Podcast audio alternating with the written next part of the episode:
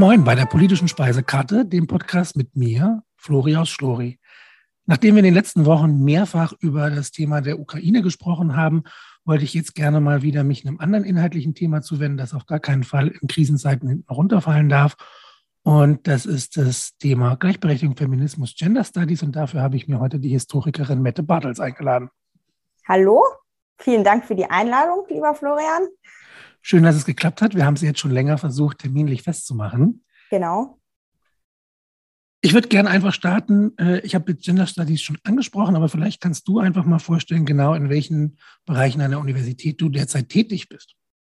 Genau, ja, also ich habe äh, Geschichte und Religionswissenschaften studiert, tatsächlich nicht Gender Studies, aber ähm, äh, die Uni Göttingen ist sozusagen in ihrem Studienaufbau so frei, dass man sich ähm, dass man seinen Studieninhalt relativ ähm, frei gestalten kann. Und ich habe irgendwie immer ja wieder zu, zu Gender-Themen tendiert, habe ähm, Seminare dazu belegt, Vorlesungen dazu belegt und so hat sich irgendwie mein ja mein, mein Studienschwerpunkt auf äh, Frauen- und Geschlechtergeschichte tatsächlich ähm, eingeschrieben.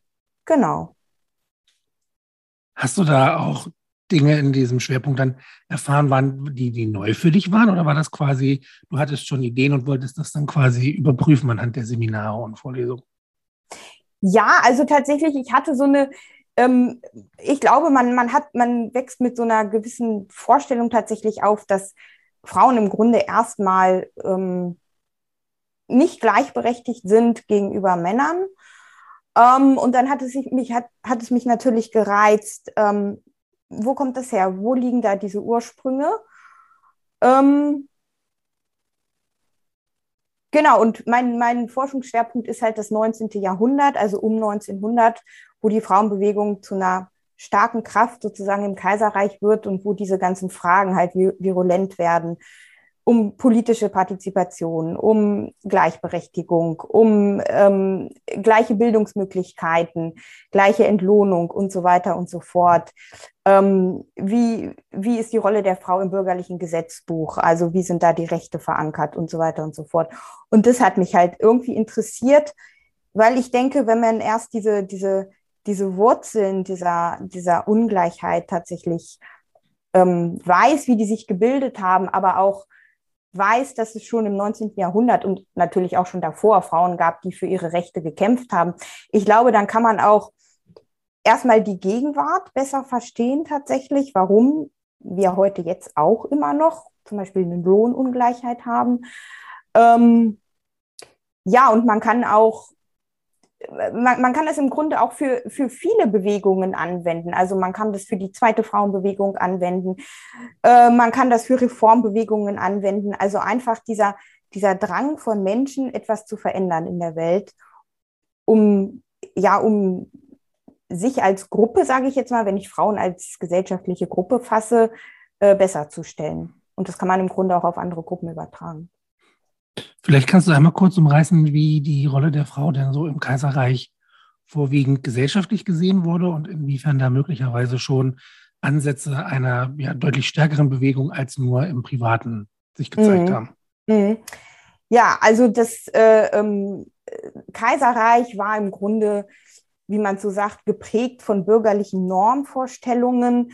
Also es ging im Grunde darum, ähm, Karin Hausen spricht, das ist eine bekannte äh, Geschlechterhistorikerin, von der Polar Polarisierung der Geschlechtercharaktere. Das bedeutet, dass Frauen und Männern sozusagen naturgemäßen Eigenschaften zugeordnet werden, wonach die Frau halt passiv und feinfühlig und emotional ist und ins Private, also in den Haushalt, in die Familie verortet wird. Das ist sozusagen ihr Refugium.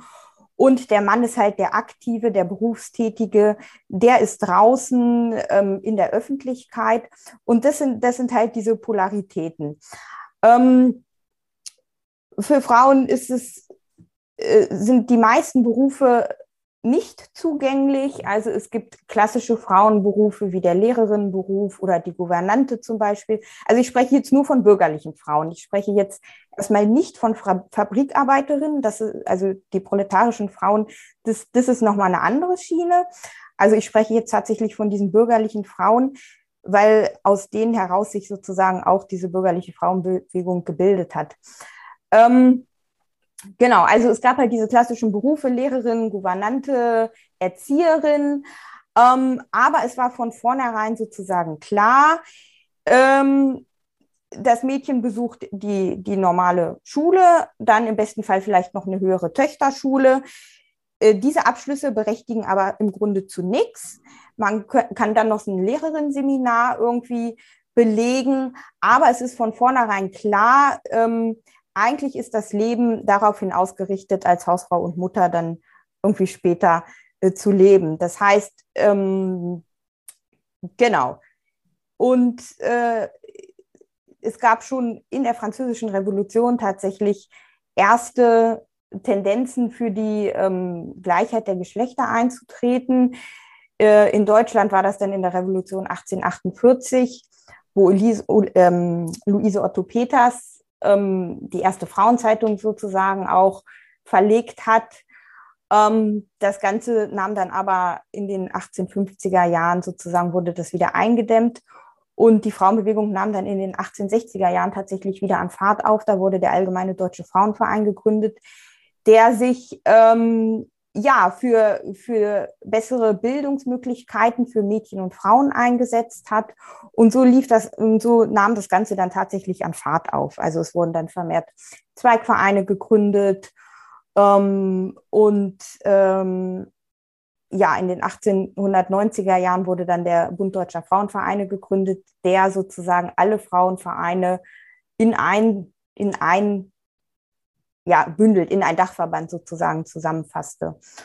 Und ähm, genau, die Frauenbewegung spaltete sich dann auch noch intern so ein bisschen auf in verschiedene Flügel und Schwerpunkte, in konfessionelle Flügel, in radikale Flügel und gemäßigte Flügel, wobei es immer auch Zusammenarbeiten gegeben hat und eigentlich diese Trennungen nicht so wirklich, ähm, nicht so wirklich streng stattfanden. Also es gab immer Kooperationen und Verflechtungen. Ja, und die Themenspektren nahmen auch zu. Also Fragen von Sexualität und Sittlichkeit wurden verhandelt. Ähm, äh, die Frage nach dem Frauenstimmrecht wurde laut. Ähm, genau, die, die Schaffung neuer Berufsfelder und so weiter und so fort. Also Frauen traten halt in die Öffentlichkeit, verlegten Zeitungen, ähm, stellten auch Petitionen tatsächlich an den Reichstag. Das war so die einzige ähm, ja öffentliche oder administrative, wenn ich so sagen will, Möglichkeit von Bürgern ähm, auf die Gesetzgebung irgendwie Einfluss zu nehmen, indem Petitionen gestellt wurden. Und der Reichstag war tatsächlich auch verpflichtet, jede einzelne Petition ähm, zu lesen, ähm, zu prüfen und darüber zu beratschlagen. Also das war jetzt nicht irgendwie, das, das, das war schon, ein, das war schon eine wichtige, das war schon ein wichtiges Instrument tatsächlich. Und die Frauenbewegung hat es häufig benutzt. Also ähm, genau, also wir haben hier eine starke Kraft von Frauen, die auch präsent sind in der Öffentlichkeit, um für ihre Rechte einzutreten. Das finde ich ganz wichtig auch nochmal hervorzuheben, weil natürlich ähm, beispielsweise gerade in Deutschland mit dem Frauenwahlrecht nach dem Ersten Weltkrieg das immer so als Meilenstein zu Recht wahrgenommen wird, dass man aber eben nicht unter, unterschlagen darf, dass eben schon Jahrzehnte vorher viele Menschen sich dafür engagiert haben und dass das nicht urplötzlich aus dem Nichts genau. herauskam, genau. sondern dass eben Menschen, die 30, 40 Jahre sich dafür eingesetzt haben, dann ein Ziel erreicht haben und das jetzt im Nachhinein nur so wirkt wie, oh, da ist was Schlimmes passiert und plötzlich ändert sich zum Guten hin. Genau, also das würde ich tatsächlich auch unterstützen und auch in der Forschung äh, geht man eigentlich davon aus, äh, klar sollte man jetzt nicht irgendwie hypothetisch irgendwelche ähm, ähm, äh, Hypothesen anstellen, aber man sagt im Grunde, ähm, das Wahlrecht wäre auch ohne den Ersten Weltkrieg über kurz oder lang tatsächlich gekommen. Also ja. Du hast sonst auch schon angesprochen, dass das auch ähm, das Eintreten der Frau in die Öffentlichkeit auch viel mit Sexualität zu tun hat. Das ist halt ganz interessant tatsächlich. Im, derzeit ist äh, im Abitur für die, die nächstes Jahr Abitur machen, der Untertan Pflichtlektüre, ja. der ja quasi äh, vorrangig der männliche Untertanengeist vorgestellt wird, aber in dem in die verschiedenen Frauenfiguren auch repräsentieren von der bürgerlichen lieben Frau, die irgendwie versucht, den Mann da auch mit Gefühlen zu erreichen, der Vernunft-Ehe, die geführt wird aufgrund von ja, Beziehungen, die man damit schließt und letztlich einer Frau, ähm, die im Roman außen vor steht, indem sie ihren Körper verkauft und da quasi diese sexuelle Ebene repräsentiert, die das macht. Und ich habe mit meinen Schülern zusätzlich noch Frühlingserwachen gemacht. Das ist ein Drama von Frank Wedekind, in dem auch da, will ich nicht zu viel vorgreifen, aber auch die Katastrophe der Jugendlichen mit Sexualität und, und Aufklärung zu tun hat. Vielleicht können wir da ein Stück drauf eingehen, inwiefern ja, Sexualität und Kampf um Gleichberechtigung und Sichtbarkeit zusammenhängen. Absolut. Also Sexualität und Sittlichkeit war ein großes Thema in der Frauenbewegung, tatsächlich auch in der Gesellschaft des Kaiserreiches. Also ähm, im Grunde kann man da so ein bisschen mit Foucault sprechen, äh, dem französischen Philosophen, der so ein bisschen irgendwie sagt, ähm, ja, im Grunde war alles tabuisiert, aber es herrschte eine rege Geschwätzigkeit über Sexualität. Also äh, tatsächlich auch in der Presse, ähm, wenn man sich die großen Tageszeitungen anguckt, das Berliner Tageblatt, wenn man zum Beispiel hinten diese, diese ähm, Produktwerbeanzeigen, da wird für Verhütungsmittel äh, geworben, ähm, also sowas. Ähm, auf jeden Fall, es ist ein präsentes Thema. Ähm, und es, ist in der Frauenbewegung auch präsent. Erstmal geht es sozusagen um die Prostitutionsfrage. Ja, ähm, es geht in der Frauen, also in der Frauenbewegung gibt es zwei verschiedene ähm, Strömungen, die diese Prostitutionsfrage behandelt. Also es geht, es geht im Grunde einmal darum, dass man die Prostitution tatsächlich äh, unter Strafe stellen. Also Prostitution ist tatsächlich unter Strafe gestellt im, im Kaiserreich und das soll auch so beibehalten werden. Und die andere, die abolitionistische Bewegung ähm, der Frauenbewegung, tritt für die Straffreiheit der Prostituierten ein und bringt im Grunde zur Sprache, ähm, dass der Mann ja im Grunde unbehelligt bleibt. Ja, und das Ganze ist dann halt auch wieder äh, mit dem Diskurs um Geschlechtskrankheiten verbunden. Also Syphilis ist ein großes Thema im Kaiserreich. Ähm, das wird sozusagen als, ja, als solche Epidemie wahrgenommen und behandelt. Ähm, genau, also äh, mit, mit diesem Thema der Sexualität verflechten sich dann im Grunde auch verschiedene Diskurse. Also es geht, es geht darum, um die, um die proletarische Prostituierte im Grunde. Ähm, dann geht es darum, um diese Männlichkeit-Weiblichkeitskonzepte.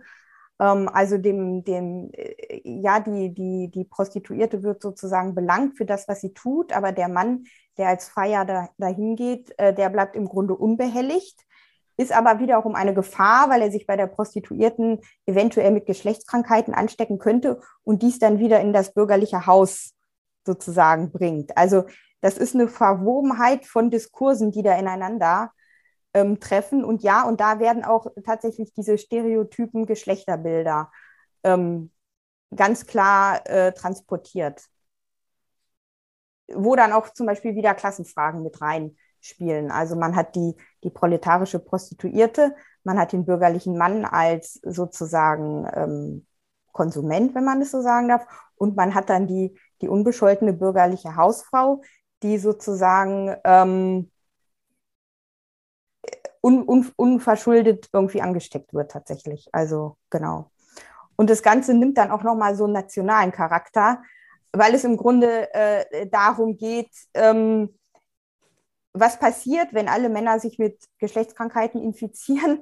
Dann haben wir im Grunde kein wehrfähiges, wehrfähig, wehrfähiges Heer mehr. Also ja, tatsächlich, das, ja, da verflechten sich ganz viele Diskurse miteinander. Muss man sich mal vor Augen führen, dass das so wahrgenommen wird, dass quasi die Sicherheitslage der Nation in Gefahr ist aufgrund ja. der Wahnsinn. Äh, was mich da jetzt ganz konkret von dir aus interessieren würde, wenn du den historischen Blick zum Kaiserreich besonders hast und die Aktualität an sich. Ich weiß, dass gerade in Deutschland auch zu Corona-Zeiten da durchaus viel diskutiert wurde jetzt über äh, Sexwork. Das ist ja durchaus auch ein präsentes Thema. Würdest du sagen, dass wir weit genug gekommen sind? Empfindest du, dass vielleicht diese Entwicklung von vor 150 Jahren sich gar nicht so weit entwickelt hat, wenn wir auch heute noch darüber diskutieren, wie man da weiterverfahren soll? Da gibt es ja das nordische Modell, in dem quasi ein Stück weit die Perspektive auf Sexarbeit geändert werden soll. Aber eigentlich sprechen wir jetzt noch darüber, dass es verrucht, verrucht verboten, irgendwie was Düsteres ist. Hm. Ja, ich denke tatsächlich hat da wirklich gar, hat sich da im Grunde, ich glaube im Grunde mit der, mit der Rezeption, Rezeption der, der Gesellschaft, also mit dem Blick der Gesellschaft auf Prostitution, hat sich, glaube ich, gar nicht so wirklich viel geändert. Also ich denke, es ist immer noch es ist kein, also ich glaube, es ist kein Beruf, wo man irgendwie sagt, ich bin Prostituierte. Also man sagt nicht, ich bin Prostituierte und ich bin Verkäuferin. Also, weißt du, wie ich meine? Ne, das sind, das sind halt irgendwie doch zwei verschiedene Berufe und ich denke, ja, es ist immer noch mit dem Stigmata behaftet, auf jeden Fall. Ähm, was natürlich auch ganz klar damit verbunden ist, weil man sich natürlich immer die Frage stellt, Machen die Frauen das freiwillig? Inwieweit steht da Gewalt oder Zwang hinter?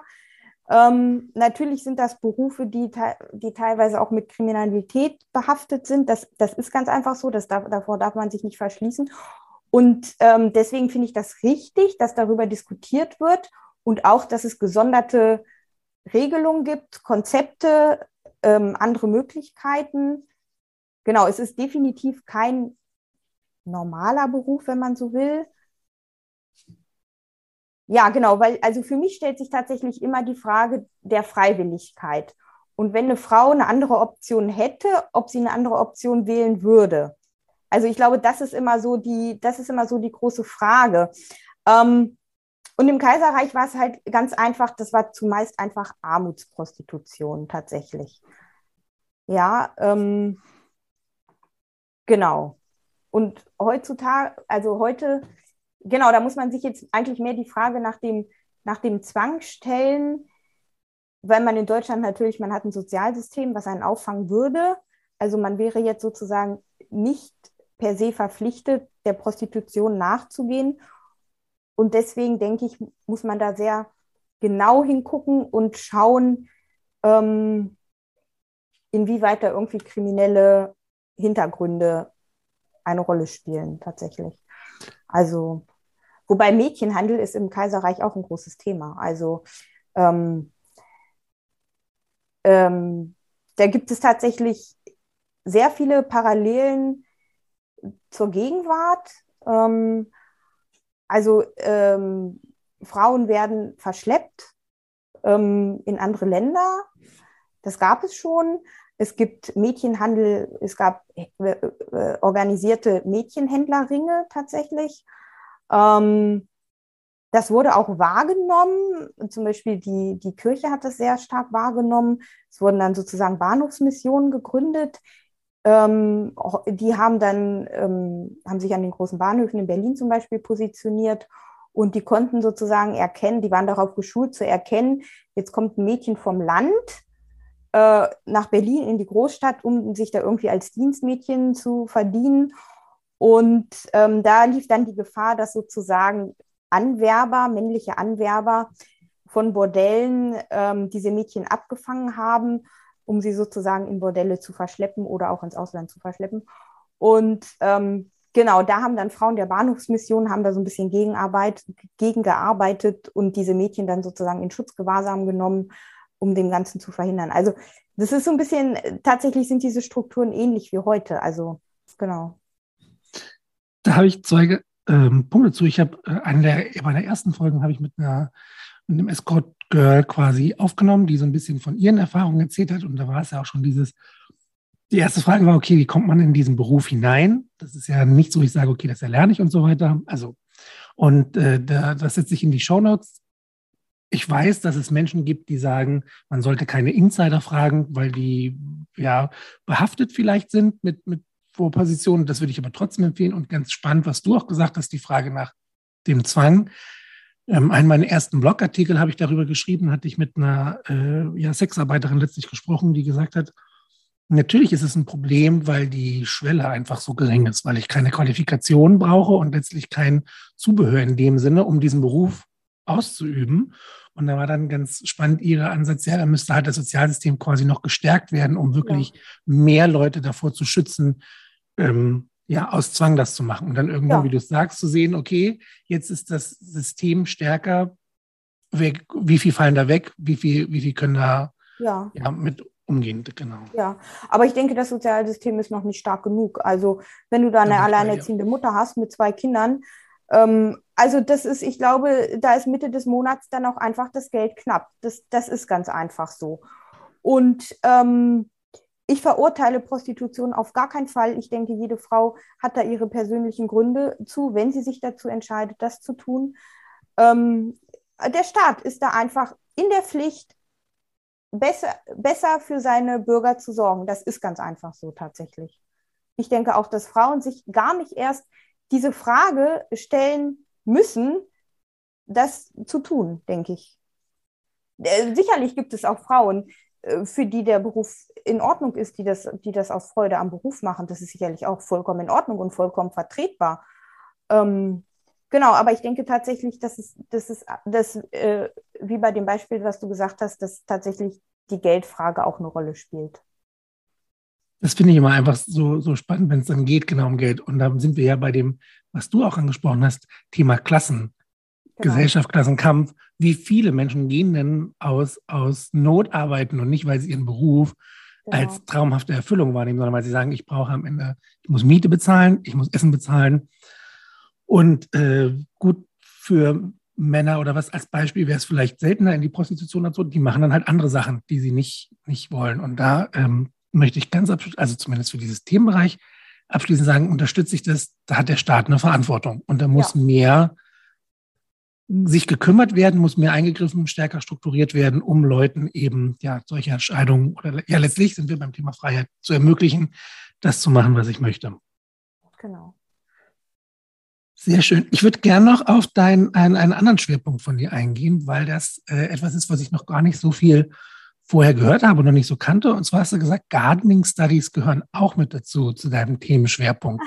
Und wenn ich jetzt sage, klar, okay, äh, Feminismus, Gleichberechtigung, Kampf im Kaiserreich, äh, Sexualität, aber ich würde gerne darüber auch noch sprechen, A, was muss ich mir darunter vorstellen und wie bist du als Historikerin auf diesen Schwerpunkt gekommen, zu sagen, damit setze ich mich auseinander? Ja, ja, also genau, Gartenhistory, Gartengeschichte. Ja, ich nenne es jetzt einfach mal Gartengeschichte. Ich weiß gar nicht, ob es diesen Begriff tatsächlich Garden History. Ähm, ja, äh, äh, tatsächlich hat die Frauenbewegung mich da wieder zugebracht und ähm, ich forsche auch in meiner Arbeit über den Gärtnerinnenberuf. Ähm, genau, also das war ein Beruf, der war im, das ist ein traditioneller, jahrhundertealter Männerberuf, in dem Männer tätig sind. Und ähm, Frauen der Arbeiterklasse hatten immer nur die Position der Gartenarbeiterin, also für, ich sage mal in Anführungszeichen, schmutzige Arbeiten wie Wege kehren, Unkraut zupfen, ähm, Düngegruben umschichten und so weiter und so fort. Das, das hat sozusagen die, die Frau der Arbeiterklasse als Gärtnerin gemacht. Ja, und um 1890 ähm, gerät dieser Beruf der Gärtnerin in das Spektrum der Frauenbewegung als ein neues Berufsfeld für bürgerliche Frauen. Und dann geht es sozusagen darum, diesen Beruf zu elitisieren, zu bürgerlich elitisieren. Also es geht darum, etwas bürgerlich Weibliches in diesem Beruf zu finden. Und es wird dann im Grunde argumentiert, ja, die Frau, die bürgerliche Frau, die, die, die hat einen besonderen Hang für Ästhetik, ja, den, den, den, den, den Blick fürs Schöne und äh, für, ja, ähm, für Akkuratesse. Und ähm, äh, darüber hinaus, da, da ihre, ihre ursprüngliche genuine Rolle ja die der, der, der, ähm, der äh, Ehefrau und Mutter ist, hat sie natürlich auch diesen Mütterlichkeitstopos in sich. Das heißt, Blumen zu pflanzen und zu säen und, und, und sie zu pflegen und so. Das, das ist was Weibliches. Deswegen muss der Gärtnerinnenberuf sozusagen ähm, ja, bürgerlich weiblich werden und es werden dann sozusagen Gartenbauschulen gegründet, ähm, wo bürgerliche Frauen dann den Gärtnerinnenberuf erlernen können. Die sind aber ganz klar nur für bürgerliche Frauen. Also das, das ist von vornherein klar. Man braucht den Abschluss einer höheren Töchterschule und man braucht Geld. Also diese Ausbildung ist teuer, die kostet 3000 Mark. Ähm, das, ist, das ist ziemlich viel Geld im Kaiserreich. Und man muss zusätzlich noch Gerätschaften an, an, äh, ähm, dazu kaufen, also wie Spaten, ja, halt diese ganzen gärtnerischen Gerätschaften. Genau, und Kost und Verpflegung muss man auch zahlen in diesen Gartenbauschulen. Also es, es ist ein finanzielles Unterfangen und das können sich Frauen der Arbeiterklasse nicht leisten und das ist von vornherein von den bürgerlichen Frauen auch so konzipiert. Also es wird in diesen Broschüren oder auch in den, in den also diese neuen, neuen Berufe, die werden in diesen Frauenzeitschriften auch immer sehr stark beworben. Es gibt dann immer so Artikel, die das beschreiben, worum es da geht. Hier wurde eine Gartenbauschule gegründet und das sind die Inhalte ähm, und so sind die Zugangsvoraussetzungen. Und da wird dann auch immer ganz klar gesagt, dass es sich sozusagen an gehobene Frauen, dass sich dieses Konzept an gehobene Frauen wendet und äh, nicht an Frauen der Arbeiterklasse. Also man hat sozusagen, das darf man niemals außer Acht lassen, wenn man sozusagen die, die Errungenschaften der bürgerlichen Frauenbewegung lobt und die zur Sprache bringt, die haben das, das, äh, dass dieses Bestreben der Frauenbewegung auch immer sehr stark auf Exklusion beruht hat. Also sozusagen da, wo die bürgerliche Frau sich ähm, profiliert hat, ging es zu Lasten der proletarischen Frau. Das darf man, das darf man nicht, das darf man nicht verkennen. Und das zieht sich durch im Grunde durch jedes neue Berufsfeld, was die Frauenbewegung sozusagen ergriffen hat. Ob das jetzt die Gefängnisbeamtin ist tatsächlich, da sollen auch bürgerliche Frauen in Frauengefängnissen als ähm, Aufseherin tätig sein, weil im Grunde gesagt wird, dass Frauen der Arbeiterklasse ähm, die, die proletarischen Inhaftierten nicht gesellschaftsmäßig sozialisieren können ja, weil die aus einer Gesellschaftsklasse kommen. Und ähm, da muss man sozusagen die bürgerliche Gefängnisbeamtin, die proletarische Inhaftierte nach bürgerlichen Normvorstellungen sozialisieren, damit diese Frau dann wieder ein sozusagen ähm, handhabendes Glied der Gesellschaft wird. Also das, das zieht sich überall durch oder auch durch den Fotografinnenberuf. Also nur die bürgerliche Frau wird Fotografin, äh, die proletarische Frau, die darf im Atelier arbeiten als Retoucheurin weil das sind Arbeiten, die werden zumeist ähm, äh, im Freien gemacht und ähm, da, da, ist man Wetter Witterungsbedingungen ausgesetzt und dann wird argumentiert mit der proletarischen Anspruchslosigkeit. Also das sind tatsächlich wirklich so Wörter, die auch in den Quellen auftauchen. Ähm, genau, also weibliche Emanzipation hat auch ganz viel mit klassenspezifischer Exklusion zu tun. Also das, das darf man tatsächlich wirklich nicht verkennen.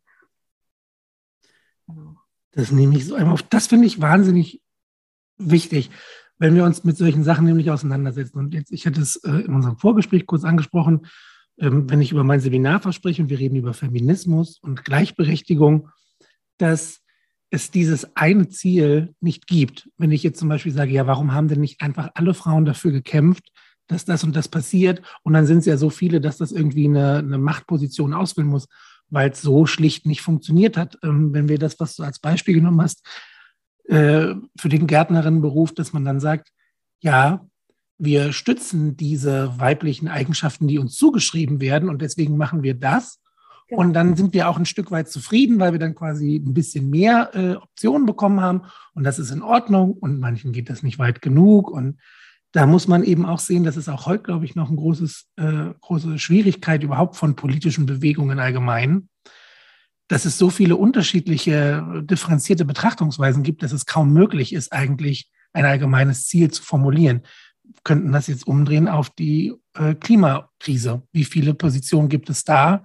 Und das zu formulieren ist, glaube ich, schwierig und wichtig für die Menschen zu verstehen, warum es so problematisch ist, grundlegende Forderungen, wie eben damals vielleicht Wahlrecht für Frauen, umzusetzen, obwohl für uns das eine Selbstverständlichkeit ist.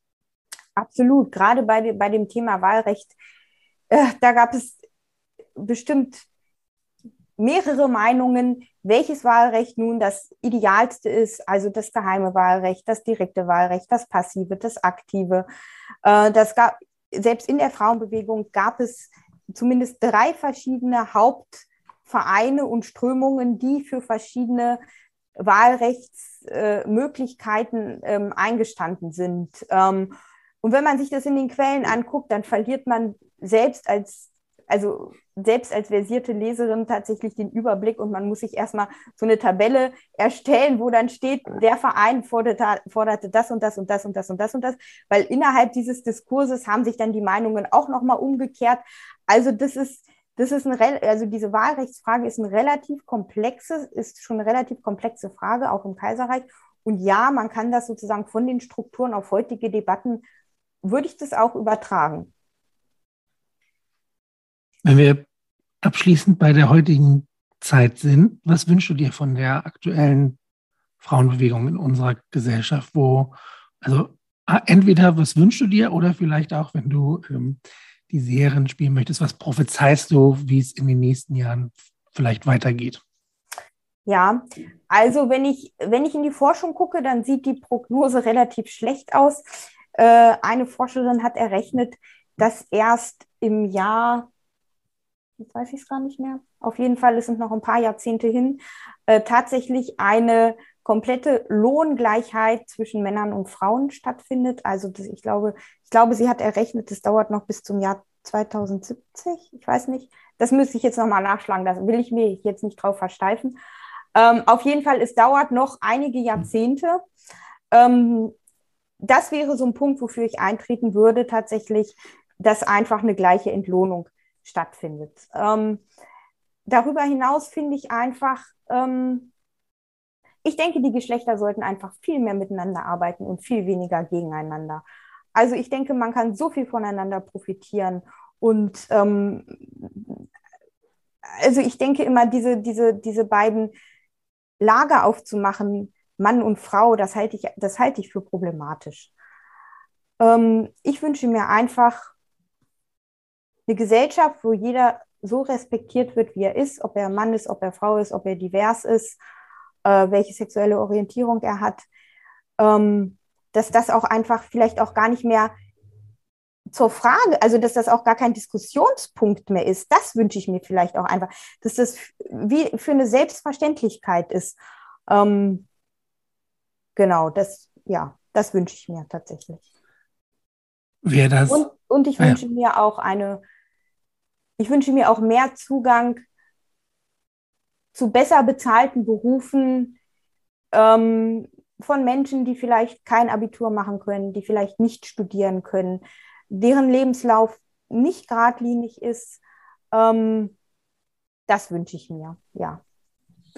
Genau, zwei Dinge habe ich dazu auf jeden Fall im Kopf. Erstens, wir reden immer, ja, Geld allein macht nicht glücklich und so weiter. Ja, aber ich brauche es nun mal. Es ist eine Grundlage und ich kann nicht äh, einfach das wegschieben und sagen, wenn du da irgendwie in deinem Beruf schon bist, das ist in Ordnung. Und das Zweite, äh, genau, ähm, Jutta Almendinger hatte das auf jeden Fall letztes Jahr schon gesagt, dass Corona allein die Gleichberechtigung von Mann und Frau ein großes Stück zurückgeworfen hat, weil eben diese traditionellen Rollen wieder verstärkt werden. Und deswegen, ich gucke das nochmal nach und packe das in die Shownotes mit ähm, der Person, die das nachgerechnet hat, wann die Gleichbezahlung in etwa möglicherweise erreicht werden könnte. Äh, genau, und einen letzten Gedanken dazu, wer sich da schwierig hat, das finde ich wichtig von dir, wenn wir darüber reden. Definition Mann und Frau und Trennung voneinander. Simone de Bois hat in ihrem Buch Das andere Geschlecht gleich zu Beginn relativ deutlich aufgemacht und analysiert, was soll denn eigentlich das Weibliche sein? Und wenn sie, und, und ich finde ihren Gedankengang relativ gut nachvollziehbar zu sagen, dass das Attribute sind, die wir konstruiert haben. Und wenn ich mich von denen lossage, komme ich auf Gleichheit im Sinne von Menschen und das andere spielt eigentlich gar keine Rolle mehr. Das als Buchempfehlung. Und äh, das war meine Empfehlung. Und zum Abschluss unseres Podcasts darf äh, die Person, die bei mir ist, immer eine Essensempfehlung abgeben. Denn die politische Speisekarte hat ja für mich äh, gesellschaftliche Implikationen im Sinne von Essen und Gesellschaft gehört zusammen. Divers, jeder hat einen anderen Geschmack, jeder braucht was anderes, Nachhaltigkeit. Und da würde mich interessieren, bitte, was du uns für einen Hinweis gibst. Ja, ich empfehle euch Himmel und Erde, ein niedersächsisches Traditionsgericht tatsächlich. Ähm, aber Himmel und Erde ohne Fleisch. Ähm, also das wird ja also in Niedersachsen wird das häufig mit, also Himmel und Erde sind Kartoffeln und Äpfel, gekochte Kartoffeln und gekochte Äpfel mit Blutwurst. Ähm, aber äh, die Blutwurst lassen wir außen vor. Ja. Da bin ich ganz bei dir. Mette, tausend Dank, dass du dir Zeit genommen hast, ein bisschen mit mir über. Sehr ja, gerne. Ich habe zu danken. History zu sprechen. Ähm, toll, dass du da warst. Vielen Dank dir.